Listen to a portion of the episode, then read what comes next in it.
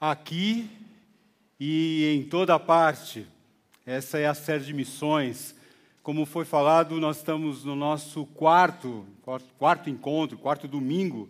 Agradeço a Deus para a gente poder estar junto aqui e Deus puder dar essa oportunidade de trazer a palavra nessa noite. Ah, no nosso primeiro encontro, nós tivemos o Luiz Antônio trazendo a missão dos crentes, a grande comissão, a grande tarefa, com a ordem: façam discípulos por todas as nações.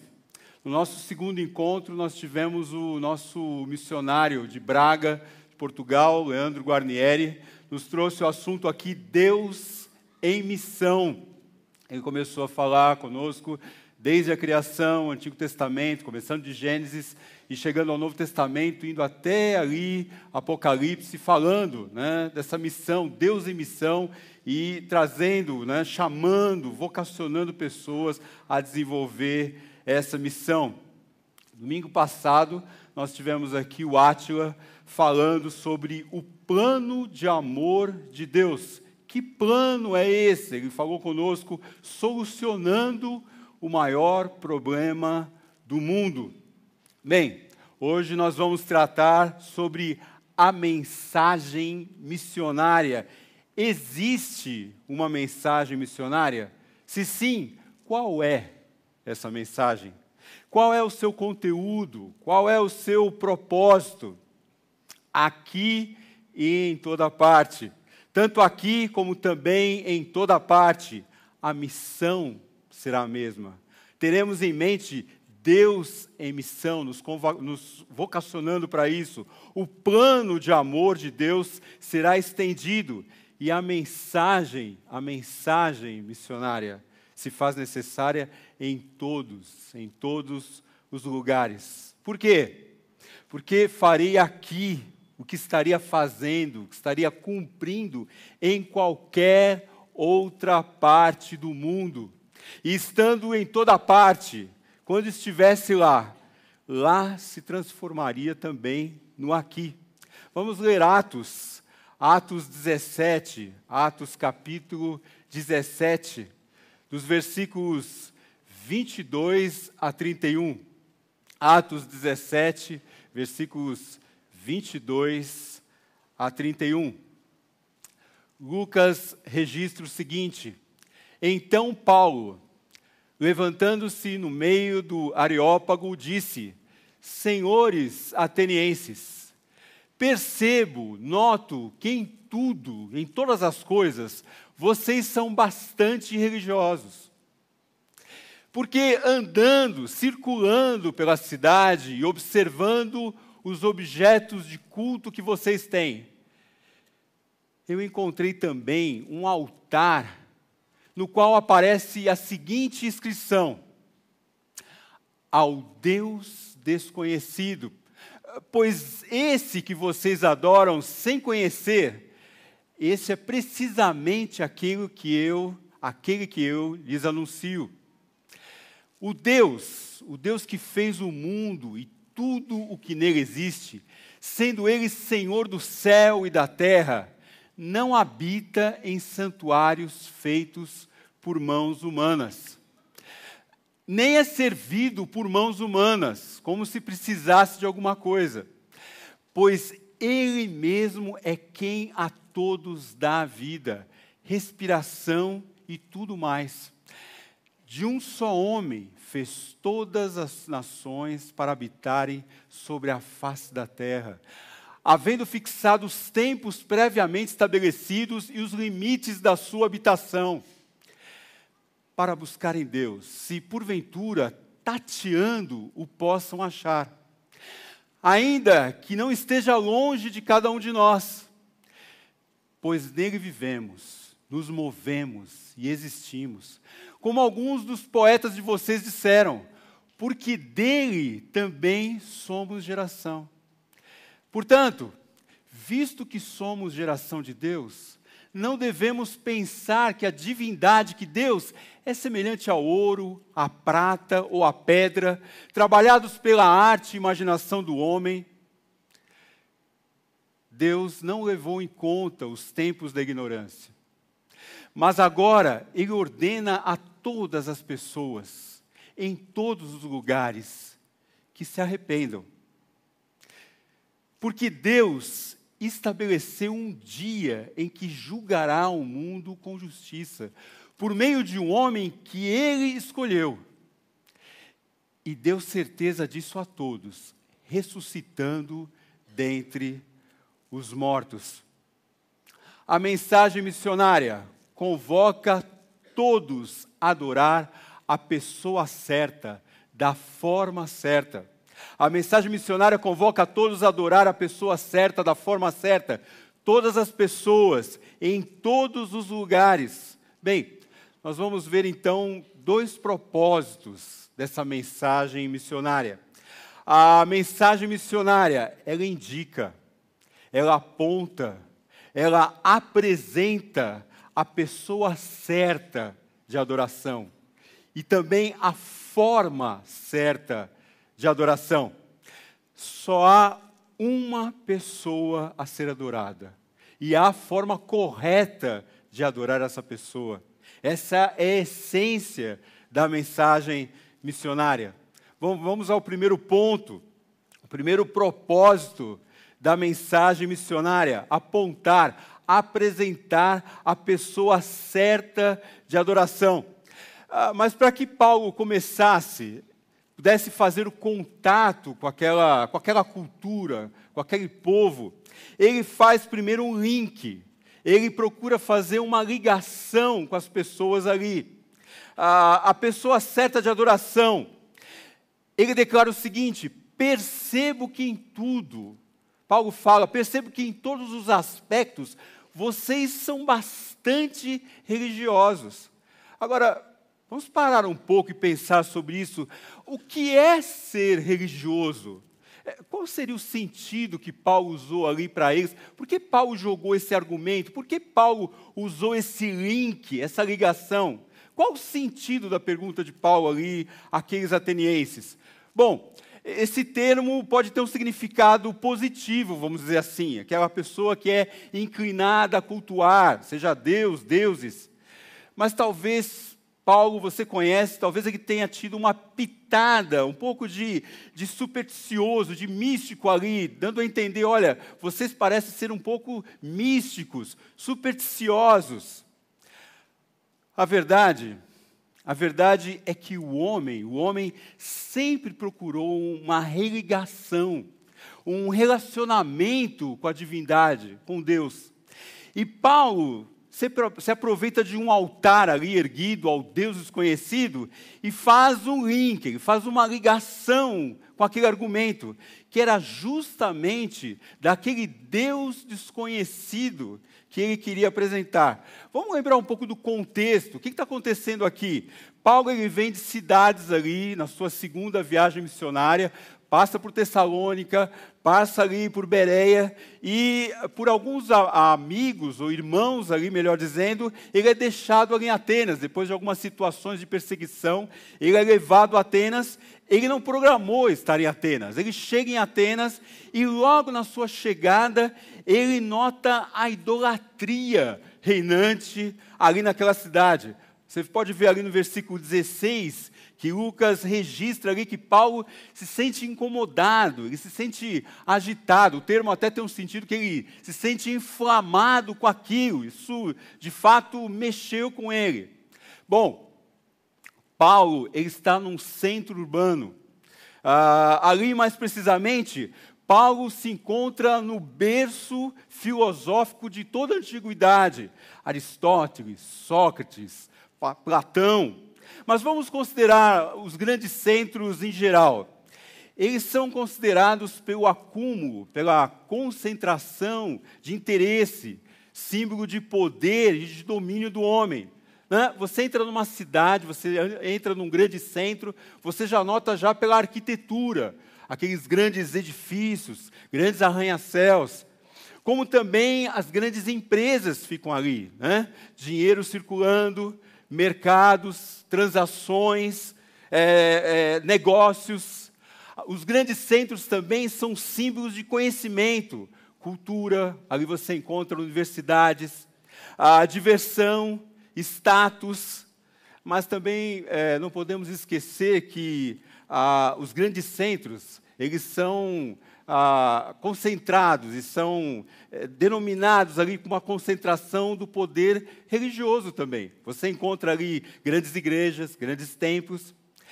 Eu fico pensando, e te levo também, provocando você a pensar, se Paulo estivesse visitando a nossa cidade, vamos pensar um pouco em São Bernardo, em São Paulo, né? É, o que seria, o que será que chamaria a atenção de Paulo? Será que, ah, qual seria o maior foco que ele ah, apontaria como idolatria?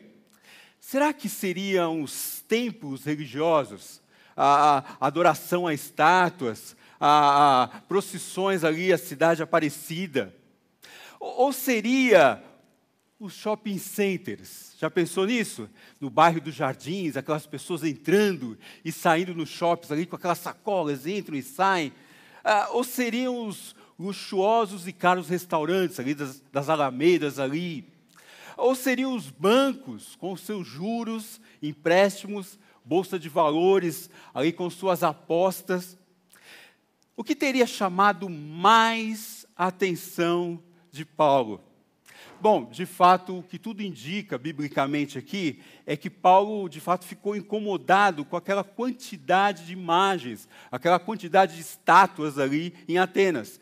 Dizem que a fama de Atenas era que se você era mais fácil você encontrar deuses na rua do que pessoas.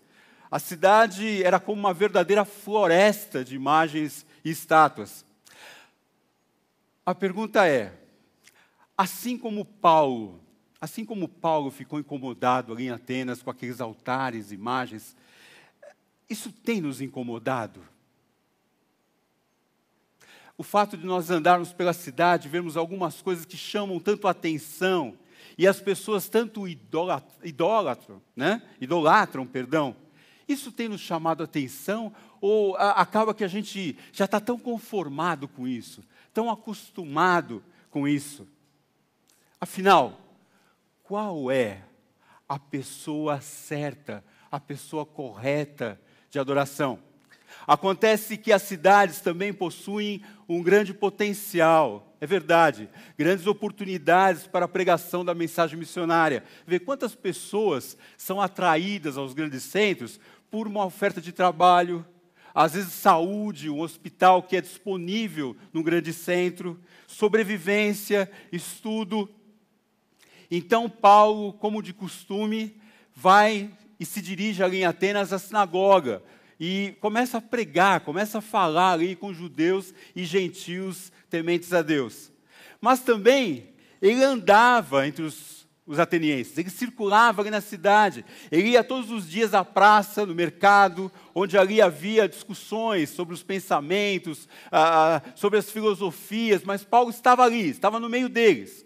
Paulo, além de debater, ele observava os costumes, os hábitos das pessoas. Gente, a mensagem missionária aponta para a pessoa certa de adoração. E ela é uma mensagem, presta atenção, ela é uma mensagem inteligente. Ela é uma mensagem intencional. Por quê? Porque essa mensagem, ela, ela lê, ela faz a leitura das pessoas, ela faz a leitura da cultura. Ela não é uma mensagem ingênua, que ela entra para falar uma coisa sem saber quem, quem é essa pessoa, qual é o destinatário, como essa pessoa pensa, como essa pessoa ela vive. E agora eu, eu dou um parênteses aqui, como seria importante se a gente pudesse pegar isso, por exemplo, os nossos PGs os nossos encontros em pequenos grupos, se a nossa linguagem fosse mais acessível. A gente usa um termo, por exemplo, quando você vai discutir literatura, que as pessoas acabam usando uma, uma linguagem hermética. Pois é, ah, nós, muitas vezes, como crentes, nós usamos uma linguagem hermética quando a gente fica falando evangeliquez. Eu não, vou, eu não, vou, usar alguns termos aqui, pode, né? Ah, mas eu uso isso, eu, eu, mas veja na realidade, até aqui, Quanto mais a gente tiver uma linguagem comum, quanto mais a gente tiver uma linguagem acessível, que as pessoas entendam, e não códigos de crentes, as pessoas vão poder ter mais acesso a essa mensagem missionária. Você não concorda comigo? Ah, também quero chamar a atenção, você que é pai, você que é pai de jovens, você que é pai principalmente de um pai de adolescente, procure entender a linguagem dele. Quando eu falo linguagem dele, procure entender o que ele vive, o que ele passa. Ah, eu, eu, lembro um pouco, estava lembrando um pouco outro dia, a Gabriela, quando era adolescente, e, eu tentava ah, ah, olhar para ela e ver quanto de oportunidade eu, eu, perdi ali com ela, de entender, filha, como é que está lá, né? Eu virava para ela e falava assim, ah, filha, você está muito rebelde, né? E ela virava para mim e falava assim, pai, você não sabe o que é ser rebelde. Porque o contexto que ela vivia era totalmente, olha, era droga ali no colégio, era, era, era uh, um ambiente hostil, era um ambiente de, de bullying, e quando eu falava para a Gabriela, você é rebelde, no código dela, rebelde é uma coisa muito maior, num, num ambiente muito mais dela ali. Gente, vamos sair da bolha. Vamos entrar, pai, entra na bolha do seu filho, porque você e eu também estamos numa bolha. Nós também estamos no nosso universo, no nosso ambiente, no nosso comodismo. Leve a mensagem missionária a pessoa correta de adoração para o seu filho. A única maneira de você fazer isso, entra no mundo dele. Você não precisa falar a linguagem dele, mas olha, procure entender a linguagem dele, o que ele está vivendo, os dramas, os conflitos que ele está vivendo. Bom, pense nisso foi o fato de Paulo se relacionar com as pessoas que propiciou, que, que causou dele falar mais clara e abertamente sobre a pessoa correta de adoração. Interessante, é nesse envolvimento com pessoas que ele é chamado o Areópago. O Areópago aí, ah, literalmente falando, é a colina de Ares. Você vê essa colina indicada. É, era o lugar ou o nome das pessoas que se reuniam ali para discutir pensamentos, é, discutir filosofia, mas também ali era um júri, era um tribunal. Como assim, mais ou menos, o nosso Supremo Tribunal? É, como eles se reuniam ali. Após fazer o link, Paulo, após fazer a, a ligação com aquelas pessoas, Paulo leva eles a enxergar qual era a origem delas. Escuta, vocês prestaram atenção de onde vocês surgiram? De onde vocês vêm? Paulo fala o seguinte: a pessoa certa de adoração fez o mundo e tudo o que nele existe. Lucas registra no versículo 24. No versículo 26, Lucas registra o seguinte: de um só, diz Paulo, de um só, fez toda a raça humana. A pessoa certa de adoração é aquele que deu origem a todas as coisas e que originou toda a raça humana. Note que Paulo aqui está atento ao contexto. Veja, Paulo não fala de Davi, Paulo não fala de Abraão. Por quê? Porque a mensagem missionária é inteligente, é intencional. Por isso eu e você precisamos estar atentos como nós vamos nos relacionar com as pessoas? Como é que eu vou falar da mensagem missionária para aquele colega que eu estou trabalhando ali do meu lado? Qual é o contexto de vida dele? Como ele pensa? Como ele reage? Paulo então está olhando para isso, ele está atento à cosmovisão. Como é que as pessoas estão lendo o mundo? Como é que eu vou fazer o link? Eu vou mostrar para essas pessoas que a origem delas, independente de onde elas pensam que elas vêm ou vão, é de um só, um só Criador, um só, fez todas as coisas, fez toda a raça humana. Ah, ele vai direto à origem de tudo, em que um, de um, fez todos. Mas Paulo não para aí. As pessoas ali, tanto os filósofos e aquelas pessoas que estão ali assistindo aquela discussão, já começam a regalar o olho. Por quê? Porque Paulo fala o seguinte: vocês não encontrarão a pessoa certa de adoração nos templos ou santuários feitos por mãos de homens, diz Paulo. Nossa, isso era um confronto direto para eles. Você imagina aquela cidade de Atenas, uma floresta de imagens altares. Paulo está falando para eles: olha, os altares que vocês estão levantando, as imagens que vocês estão fazendo, vocês não vão encontrar a pessoa correta de adoração onde vocês estão fazendo isso. A pessoa certa de adoração não necessita de oferendas, como se isso significasse que ele seria mais ou menos Deus. Paulo declara para eles que Deus, de fato, não necessita de coisa alguma. Isso para a gente, para a gente, mexe no nosso orgulho. Porque a gente acha e na nossa, na nossa fala nós dizemos que não, mas nós achamos que na nossa vivência Deus precisa da gente. Não, Deus me criou e Deus então precisa que eu adore. Não! Deus não precisa de mim e não precisa de você. Mas Deus sim nos fez adoradores e nos chama para adorá-lo, nos chama para louvá-lo, nos chama para nos chama para viver junto com Ele. Mas Ele de fato não precisa de nós. Ele é independente, ele é Deus por ser Deus. Independente do seu louvor, independente da sua adoração, Deus continua sendo Deus. É tão, tão interessante que você começa a estudar esse texto e você vê o contexto ali. Você lembra um pouco do seu, do seu tempo de. Agora vou falar o termo ginásio, né? Ih, já, já viu a idade dele. Mas vamos falar ensino fundamental, tá bom? Você lembra da mitologia grega, como é que era isso? Os homens, então, imaginando ali os deuses, né? lutando, disputando os homens entre si, para que eles pudessem ser exaltados. Pense bem, nós muitas vezes na igreja, como igreja, nós achamos que Deus é da mesma forma. Não, Deus precisa de nós para que a, a, a, Ele possa se sentir ou estar mais Deus, ou ser mais criador. Não, Deus não vai deixar ou vai ser mais criador ou menos criador por você reconhecer isso ou não. Deus não vai deixar de ser soberano sobre todas as coisas, Senhor do céu e da terra, Senhor da história, porque você acha que Ele está no controle ou não. Deus continuará sendo Deus, Supremo Deus, porque Ele é a pessoa correta de adoração.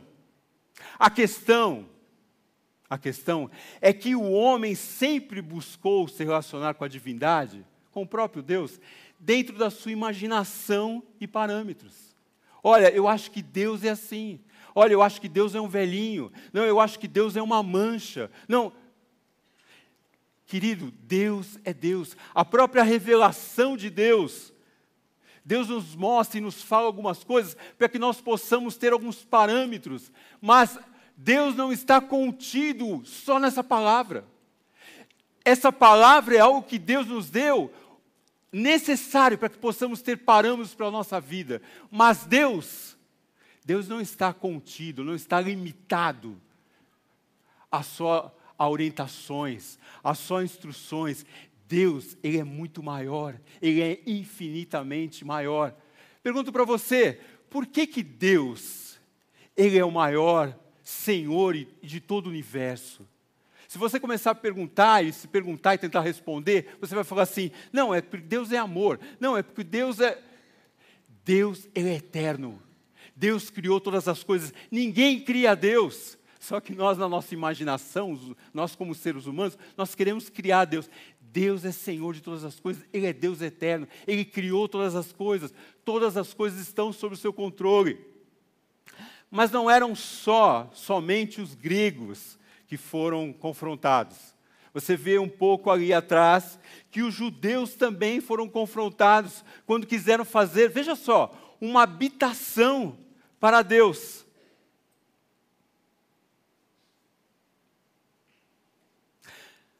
Mas o Altíssimo, o Altíssimo Deus, não habita em templos feitos por mãos humanas. Como diz o profeta, o céu o céu é meu trono e a terra o estrado dos meus pés. Escuta, que casa, que casa me edificareis, diz o Senhor. Ou qual lugar do meu repouso? Não foi a minha mão, não foi a minha mão que fez todas essas coisas? Não.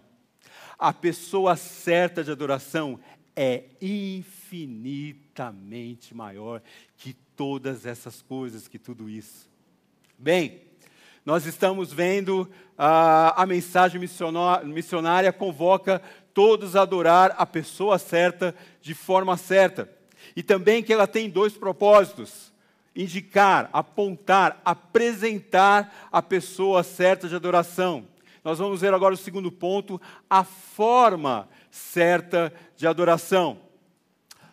Paulo declara o seguinte: porque dele também somos geração, versículo 28.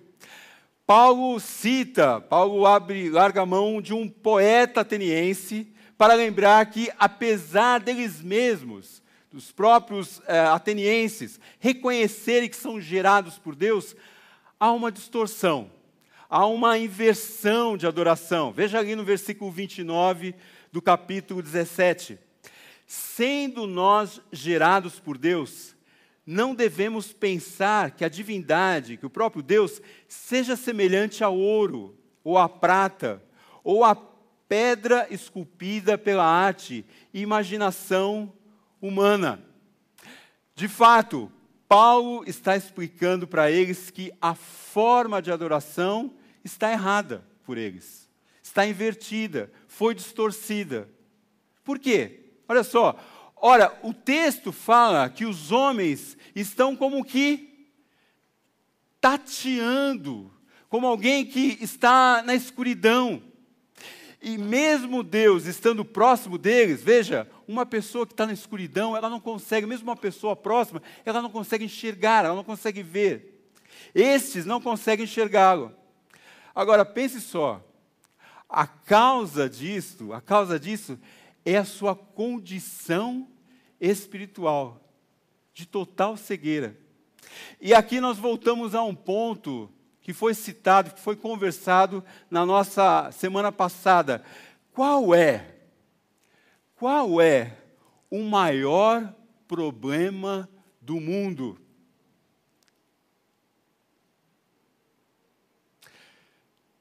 O maior problema do homem é o seu afastamento de Deus, afastamento daquele que o gerou.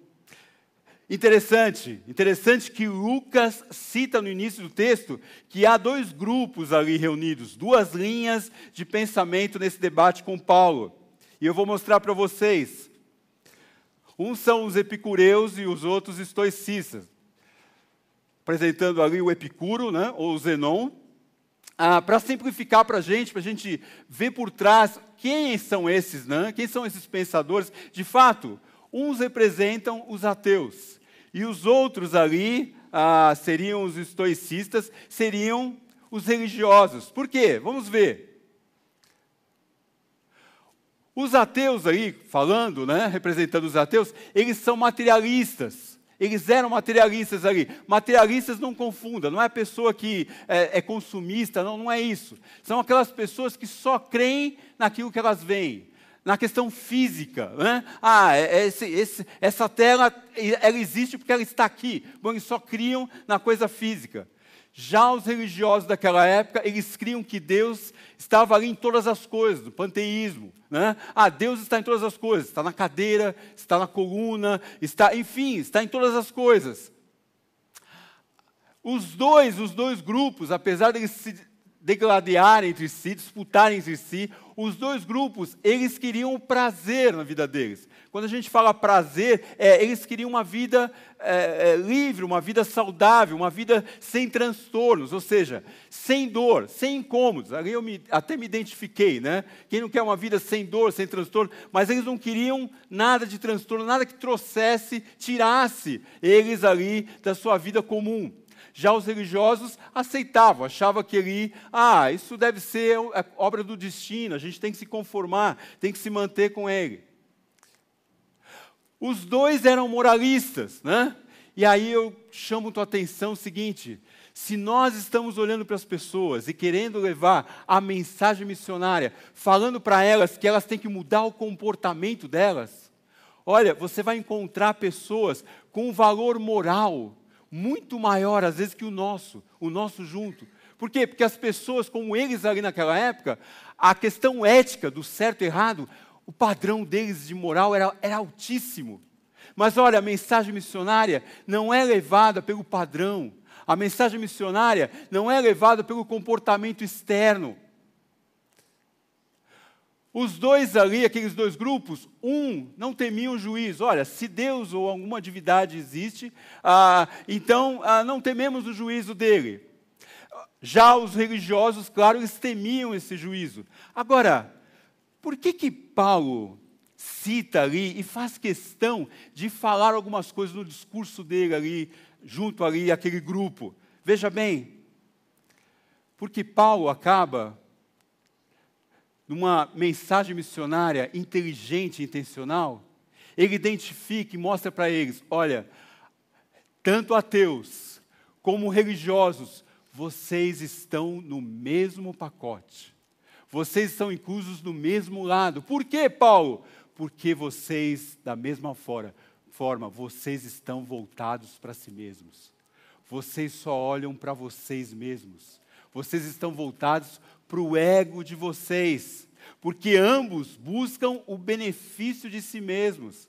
Ambos adoram, mas adoram buscando a si mesmos. Veja, tanto eu quanto você, Deus nos criou, a nossa essência, o nosso DNA é de pessoas adoradoras, pessoas que, que querem se relacionar com Deus. Mas acontece que essa adoração ela foi deturpada, ela foi invertida.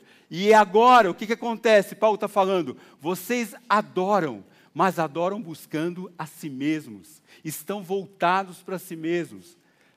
Por isso, por isso Paulo está falando para eles, essa não é a forma correta de adoração. E Paulo continua: Deus não levou em conta os tempos da ignorância. Presta atenção. É, é, Paulo está no berço de toda a cultura e filosofia da antiguidade. E está falando para aquelas, para aquelas pessoas sobre ignorância. É isso mesmo, Paulo? Sim.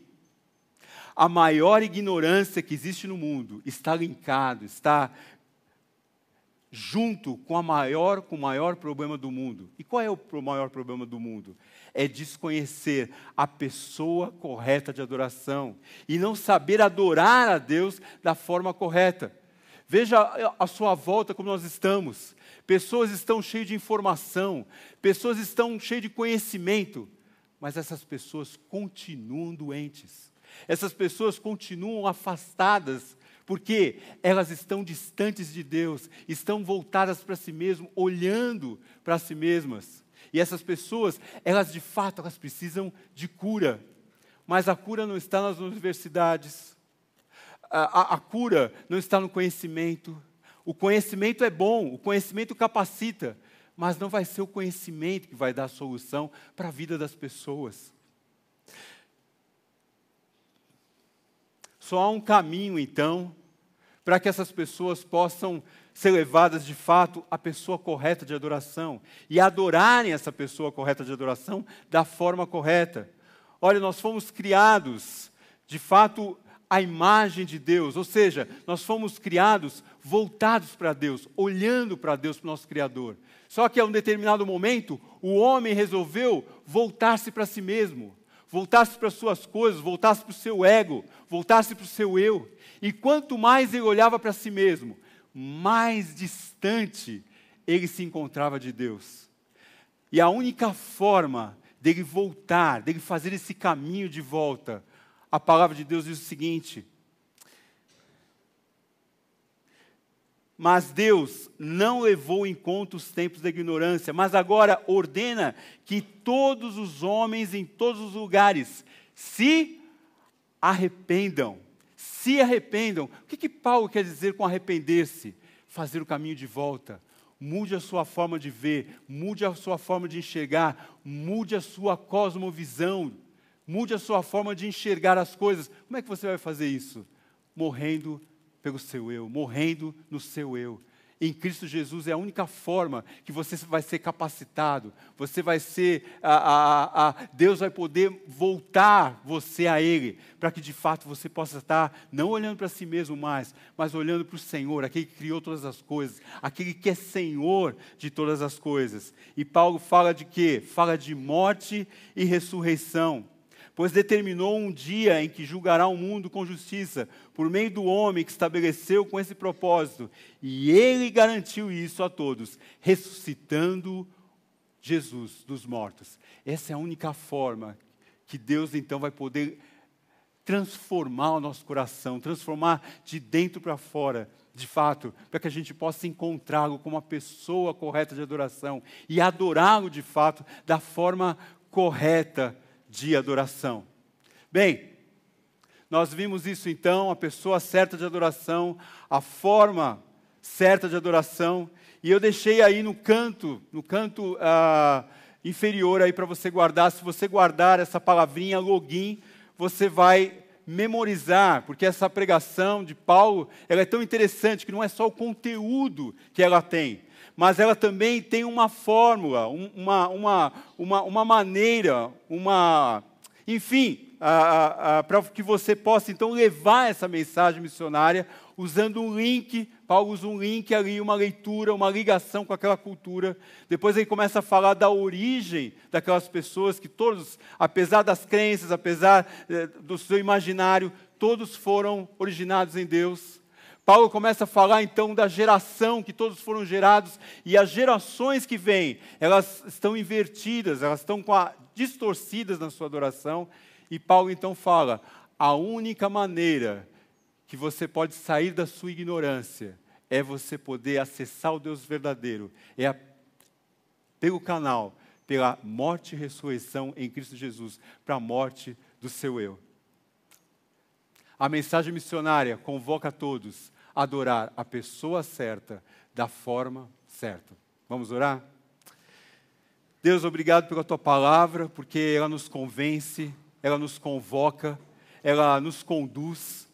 Obrigado, Senhor, porque nós podemos olhar e ver como a mensagem missionária, ela é inteligente, ela é intencional. Senhor, nos capacita, nos desafia, ó Deus, a olhar para todos os povos, em todos os lugares, aqui e em toda parte, para que possamos levar essa mensagem missionária, para que de fato as pessoas achem a forma correta de adoração, olhando para a pessoa certa de adoração, que é o Senhor Jesus. Obrigado, Senhor, em nome de Jesus. Amém.